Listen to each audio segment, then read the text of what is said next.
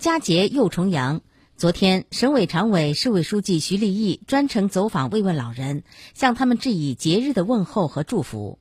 徐立毅首先来到中原区看望慰问百岁老人刘杰。老人现年一百零一岁，一九三八年参加革命，一九三九年九月入党。徐立毅与老人话家常、说传统，回忆革命岁月。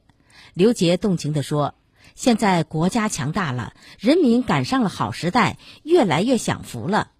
看到老人精神矍铄、身体健康、家庭幸福，徐立毅致以衷心的祝福和崇高的敬意，感谢他为党和人民事业做出的贡献。徐立毅随后来到郑州老年公益，祝老人们节日快乐、健康长寿。徐立毅与老人们一一握手，送上节日祝福。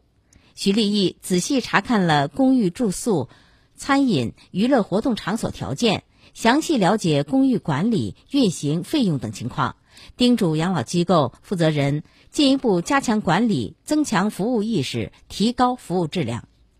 走访中，徐立毅说：“尊老敬老是中华民族的传统。”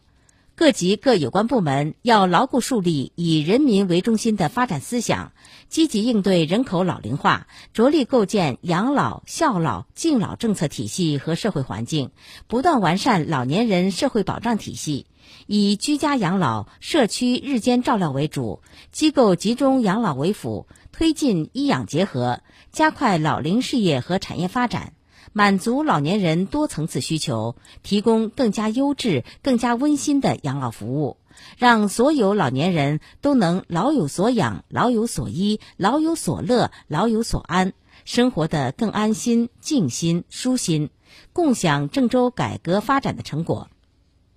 据了解。截至二零一八年底，全市六十周岁及以上户籍老年人已达一百三十八万，占人口总数的百分之十五点七。目前，全市已建成养老服务机构一百五十多家，城乡养老服务照料设施五百八十多个，设置养老托老床位四点四万多张，高龄津贴已实现八十岁以上户籍老人全覆盖。初步构建了以居家养老为基础、社区养老为依托、机构养老为补充、医养结合的养老服务体系。牛卫国、马义忠参加慰问。